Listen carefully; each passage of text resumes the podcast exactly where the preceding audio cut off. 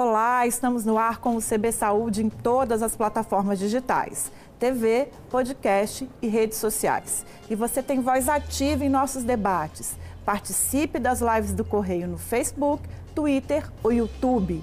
Lembrando que o programa é uma parceria do Correio Brasiliense e da TV Brasília. Eu sou Carmen Souza e aqui comigo a doutora Rosa Maria de Matos, presidente da Sociedade Brasileira de Dermatologia do Distrito Federal. Muito bem-vinda, doutora Rosa. Obrigada, Carmen. Boa tarde. Boa tarde. Vamos falar de Covid, né? Mas Vamos. aí agora numa perspectiva das manifestações da Covid na pele, as manifestações dermatológicas.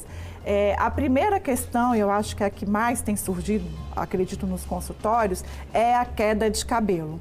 Alguns estudos apontam aí que pelo menos 25% dos infectados enfrentam esse problema. É isso que a senhora tem visto nos consultórios? É, na verdade, foi uma grande surpresa, né? O quadro inflamatório é tão intenso e às vezes nem tem correlação com a gravidade da manifestação da doença. O que a gente tem visto é que gera um processo inflamatório no folículo e o paciente pode evoluir geralmente com 90 dias após a infecção. A maioria são mulheres e é um quadro que impressiona, é muito exuberante, é exagerada aquela queda de cabelo, é muito aguda. Realmente é impressionante e é muito comum.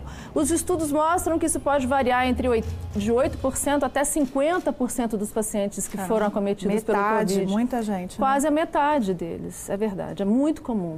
É, e, e, quando a senhora diz assim que é exacerbado, eu imagino que o paciente consiga perceber isso assim de uma forma muito clara. Digo isso porque a perda de cabelo diária, ela é natural, né? Sim. Quando perceber que está passando do ponto? É verdade. Então a gente tem o ciclo capilar, ele tem uma fase de nascer, crescer que é longa e uma fase de queda que é um período curto. E é interessante que no período do frio a gente costuma ter um, um pouquinho mais de queda. E agora chama atenção porque se habitualmente você tem 100, no máximo 150 fios, você nota muito mais. E nota espontaneamente, não apenas a lavar, a lavagem. Você nota, dia, teu, tua mesa está cheia, o chão está cheio de cabelo, o travesseiro está cheio de cabelo. Vai ao salão, o cabeleireiro te informa, nossa, a quantidade de cabelos que caiu durante a lavagem. Então, isso chama bastante atenção. E vai notando uma grande rarefação na área, menos pelo por área. E é interessante que ela é difusa, ela não está localizada em uma área, ela é todo o couro cabeludo pode estar acometido. E isso, como a senhora disse, pode surgir depois de três meses da, da, da, Covid curada. Exatamente, pode surgir até 90 dias. A gente sabe que esse quadro que a gente chama de eflúvio, que é uma queda que acontece após processos infecciosos, normalmente, infecção, uma cirurgia grande. Porém, no caso do Covid, ele é extremamente exuberante, ele é muito agressivo, ele chama atenção. A, gente, a paciente chega quase que chorando. E esse intervalo de 90 dias é o mais comum. E aí, como que é feito o tratamento? Pois é. Então, primeiro, o tratamento precisa de diagnóstico, né? Então, a gente vai fazer, sim, o exame do couro cabeludo, que a gente chama de dermatoscopia. Então, o dermatoscópio, ele é uma lupa que ele aumenta e eu consigo ver características específicas do couro cabeludo e daquele fio, tá? Segundo, a gente vai fazer o teste do puxão e isso sim chama atenção. São muitos fios que se soltam facilmente, junto com a história desse paciente. Alguns deles há necessidade de a gente fazer uma complementação com exames laboratoriais, porque a ferritina, quer dizer, o estoque de ferro pode estar alterado, a vitamina D, quer dizer, checar o estado de saúde após a doença Covid. É importante também. E o tratamento aí é medicamentoso? E aí o tratamento pode ser medicamentoso. É importante, é uma coisa comum, o que, que é? A paciente já vem tomando vitamina. Rosa, mas a minha vitamina não segura. Porque vitamina, na verdade, não é tratamento de queda de cabelo, tá? Ele é tratamento para a saúde do indivíduo. Então, pode haver sim a necessidade de tratamento tópico, a gente aplicar substâncias para estimular o crescimento do pelo e tomar medicamentos que deem uma freada nessa queda e que podem posteriormente ajudar na recuperação desses pelos. A minha pergunta próxima era justamente nesse sentido, assim, é tudo a Covid é nova, né? Estamos descobrindo, inclusive Sim. essas manifestações, né? Que num primeiro momento são surpreendentes, mas pensar na possibilidade de não recuperação do cabelo é, é, é via, assim, isso pode acontecer? Olha, realmente? o que, que é interessante, os estudos mostram, não é uma doença cicatricial Isso é importante. Então, ela não destrói o teu folículo de maneira definitiva. Então, sim, ele costuma ser transitório. O tempo de recuperação é variável entre a maioria dos pacientes, mas a gente vê que também, num prazo de 90 dias, você tem interrupção daquela queda e você já nota novos pelos crescendo. A medida é mais ou menos assim, um centímetro de pelo por mês. Isso que a gente começa a notar. É, com relação à queda, à queda de cabelo, também foram surgindo e surgem outros questionamentos que a gente aí não sabe se é fake news ou não.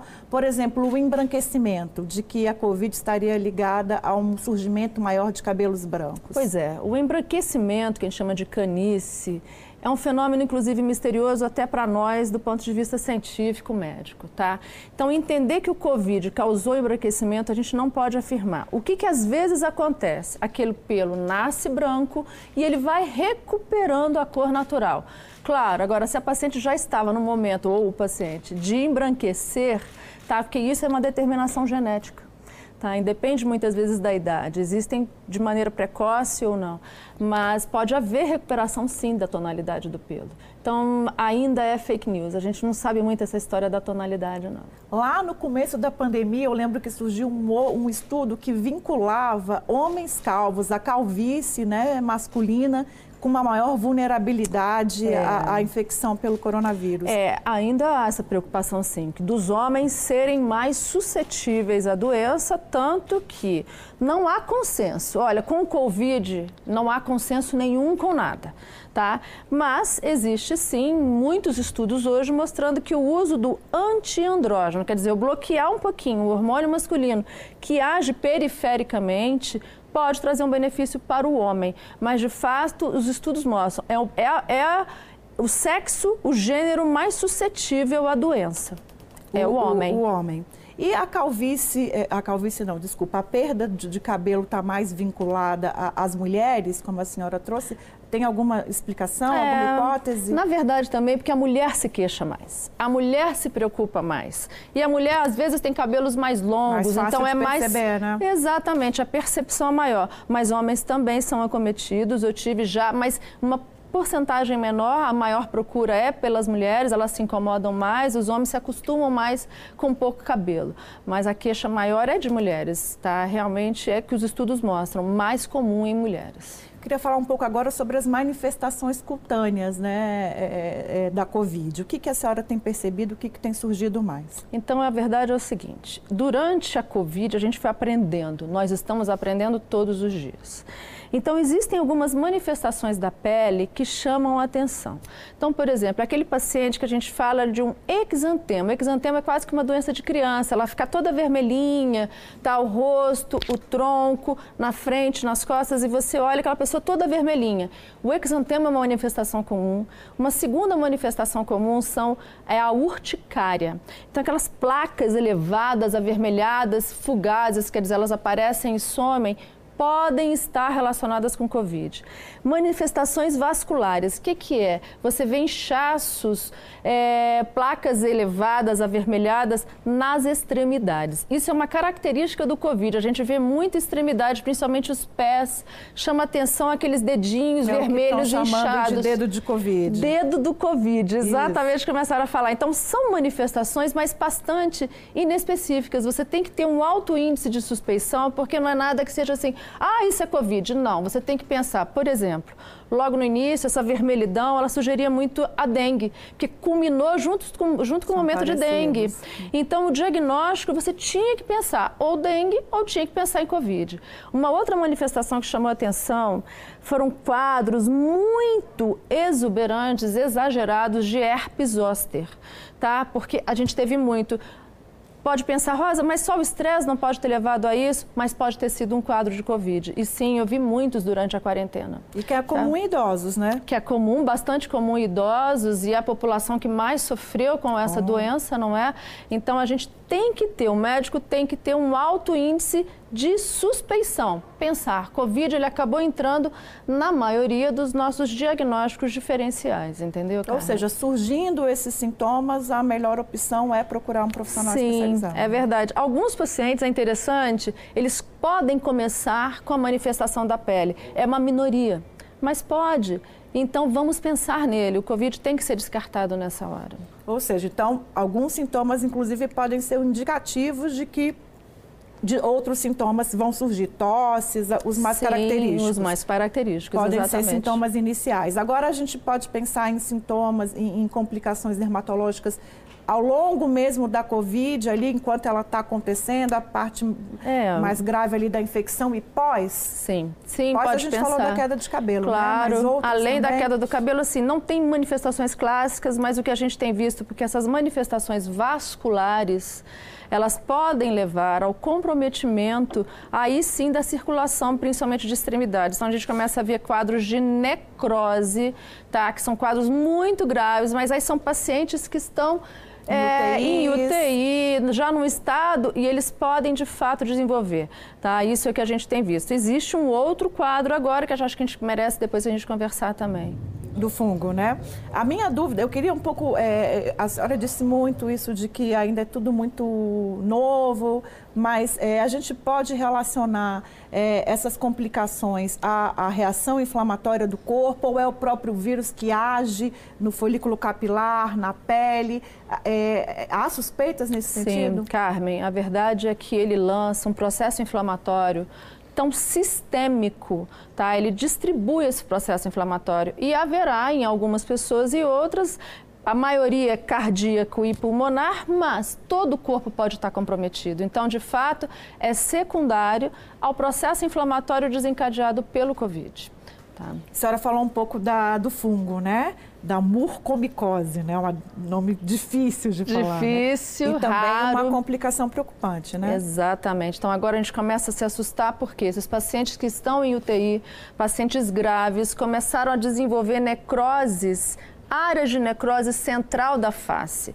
É um quadro extremamente agressivo e ele é uma infecção oportunista. Então, um indivíduo que está com a imunidade completamente comprometida, dentro de um ambiente hospitalar, ele geralmente está entubado e aí ele desenvolve essa infecção que hoje eles ficam chamando de fungo negro, mas ele não é um fungo negro. Na verdade, ele é um fungo que, inclusive, a gente tem no pão que tem fungo no pão com bolor. Ele tem a mucormicose. É muito interessante, mas o desenvolvimento dessa doença precisa que a imunidade daquele indivíduo esteja bastante comprometida.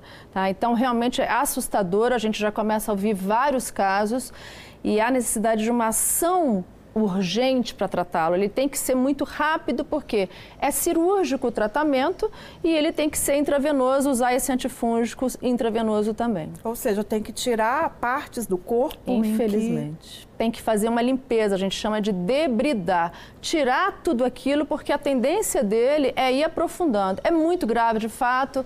Ele destrói tá? E ele vai tirando e as fotos mais importantes são fotos na verdade antigas, tá? Que você vê a destruição central de nariz, de regiões centrais da face e é cirúrgico, ele tem que ser removido e juntamente, juntamente com isso a gente vai usar a anfotericina B, que é uma medicação usada em ambiente hospitalar mesmo.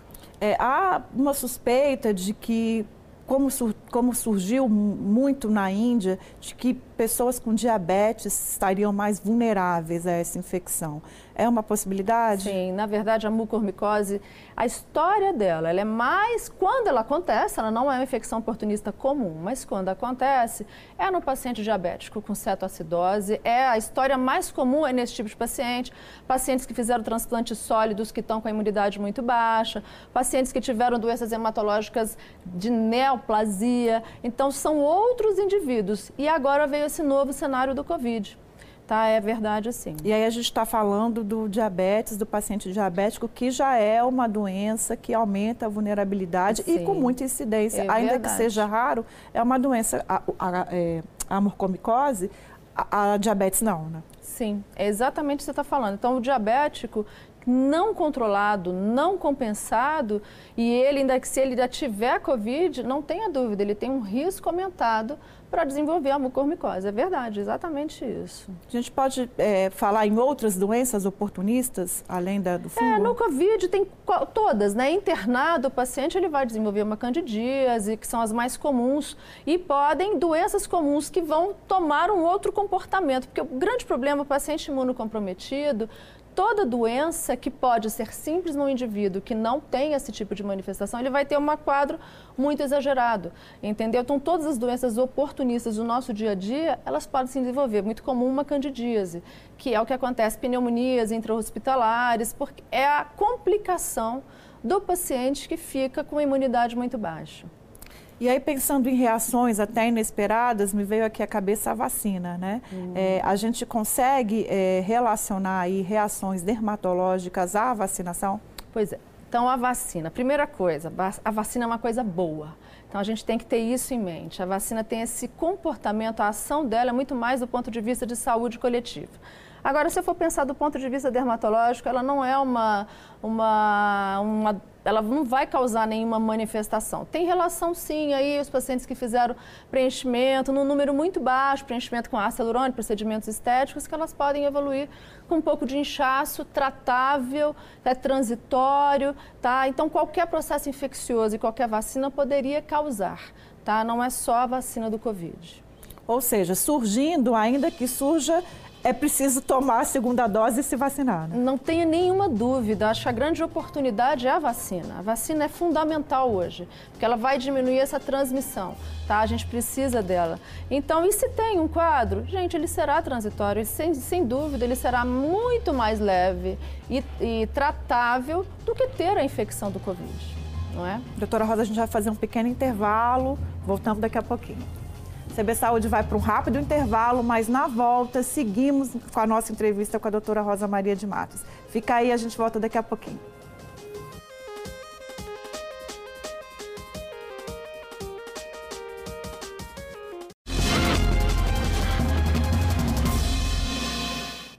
Estamos de volta. Hoje o CB Saúde recebe a doutora Rosa Maria de Matos, presidente da Sociedade Brasileira de Dermatologia aqui no Distrito Federal.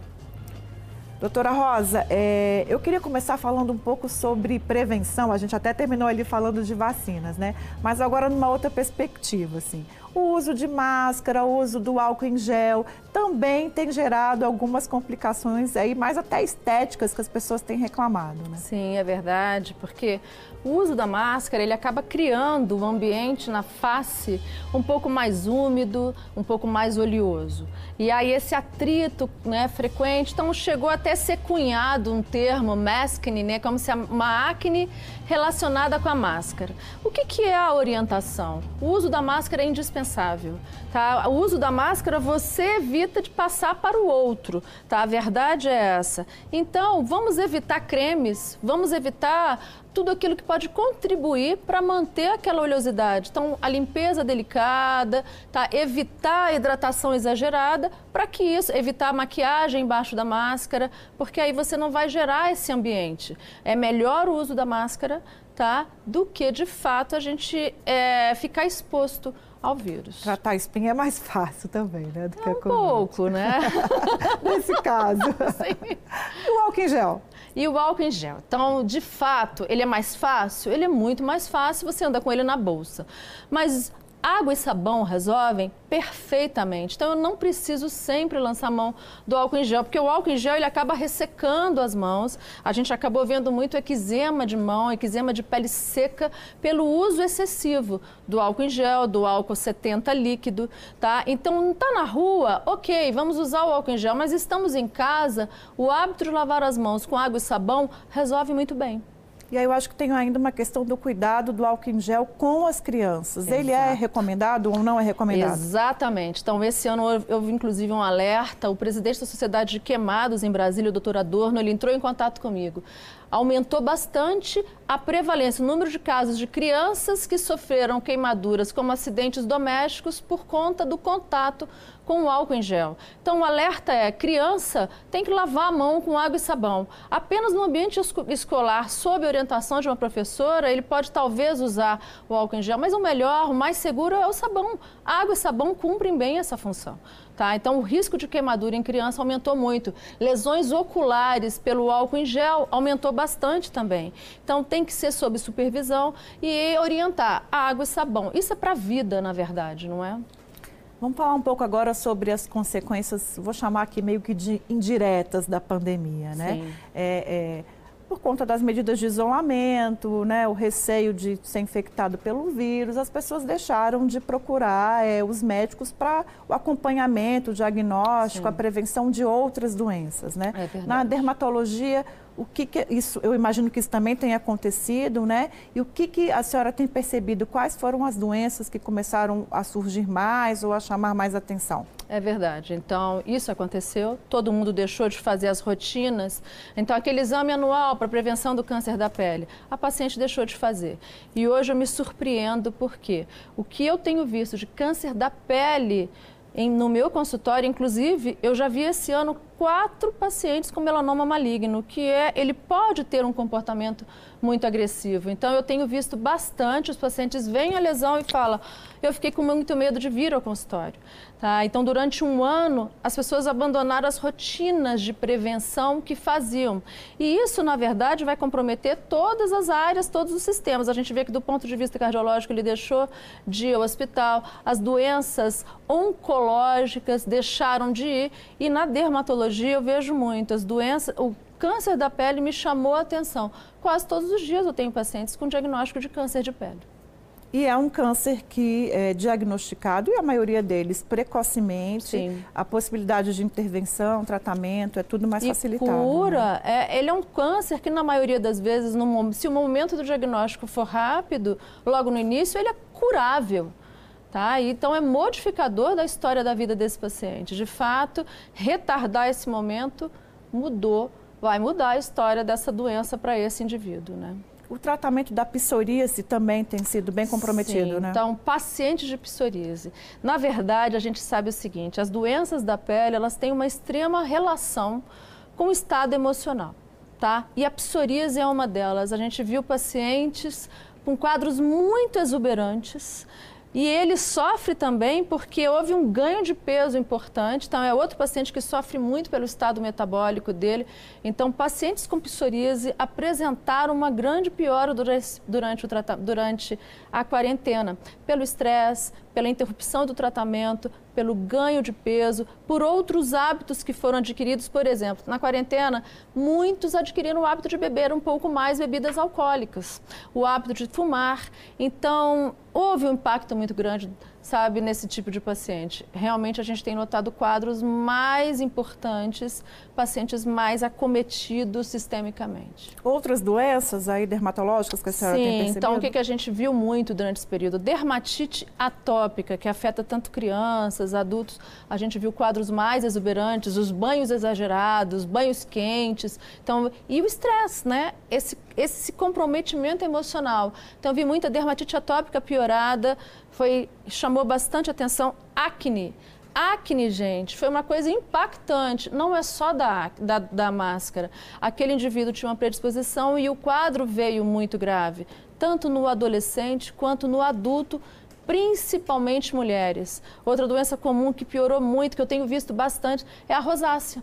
Então, aquela vermelhidão do rosto, o rosto pegando fogo, o paciente não tolera nada. Muita piora durante a quarentena. Então, foram as doenças assim mais exuberantes. Fora o eczema de mãos, não é? Porque realmente a lavagem excessiva e a pessoa já tinha uma predisposição de ter uma pele mais sensível, ela ficou com ressecamento exagerado, coceira. Foi muito comum, foi muito frequente. Tem uma diversidade de fatores aí que a senhora trouxe muito bem. É, quem se percebe, né, quem percebe que tem manifestações nesse sentido, a recomendação, então, não é mais deixar para lá, é procurar um profissional especializado? Exatamente. A procura pelo dermatologista é indispensável nesse momento, tá? Eu preciso ajudá-lo a tirá-lo dessa crise, mas eu sei que a abordagem terá que ser multidisciplinar, porque se o estresse também contribuiu, eu vou precisar de outros profissionais me ajudando nesse quadro, nesse cenário, mas o paciente vai precisar voltar ao consultório. E hoje, a gente tem adotado protocolos de segurança em consultório, eles mudaram completamente a nossa vida, né? A nossa vida foi modificada. O teleatendimento, no caso da, da dermatologia, funciona? É viável? Sim, a telemedicina para a dermatologia, realmente porque a doença ela é externa, ela está no meu invólucro, ela está na pele. Na maioria dos pacientes, eles realmente eu, eles são muito bem é, ajudados, né? A gente pode ajudar bastante no meio daquela consulta por telemedicina. Eu fiz muitas, realmente, mas agora os pacientes já começam a vir ao consultório. É, a senhora falou um pouco sobre o estresse e o estresse está muito relacionado mesmo a, a, questões dermatológicas, né? Sim. É, pensando na pandemia, no momento em que de maior tensão, maior vulnerabilidade, sentir essas coisas, ter essas manifestações no corpo também, faz parte, é, é, é, né? Tá todo mundo nesse barco, né? Eu queria que a é senhora é falasse um pouco sobre isso, assim, é de verdade. Não, de, de não ter vergonha, né? De, de, dessa condição. Exato, porque a pior, a pele, ela é muito externa, então ela, ela, você visualiza, então ela é muito estigmatizante dependendo da maneira com a qual aquele paciente vai manifestar. Às vezes um quadro tão exagerado, tão florido, e ele quer se esconder. Pelo contrário, não é hora disso, é hora de ser cuidado, de ser tratado e os outros terem respeito por aquela manifestação e aquela pessoa precisa de ajuda, né? Mas o estresse, ele foi a gota que derramou aquele copo não tenha dúvida, foi um momento muito impactante, está sendo ainda, não é? Não está fácil para ninguém, né? Não. Doutora Rosa, a gente está terminando o nosso programa, infelizmente eu quero terminar a senhora fazendo um convite, um alerta aí para os nossos é, telespectadores sobre a importância dos cuidados com a pele na pandemia. É verdade. Então, na pandemia, o que, que eu sugiro? Em casa, banho rápido. Brasília é uma cidade de baixa umidade hidratação, tomem bastante líquido, permaneçam usando a máscara. A máscara, ela te protege, ela protege o outro. Então, vamos manter essa, essa rotina, isso é fundamental. E dentro de casa, a gente deve usar, lavar as mãos, evitar o uso contínuo do álcool em gel para não ressecar tanto essa pele das mãos. Obrigada. Uma Muito lista obrigada. de cuidados aí. CV Saúde fica por aqui. Muito obrigada pela sua companhia. Use máscara, fique em casa sempre que puder. Até a próxima.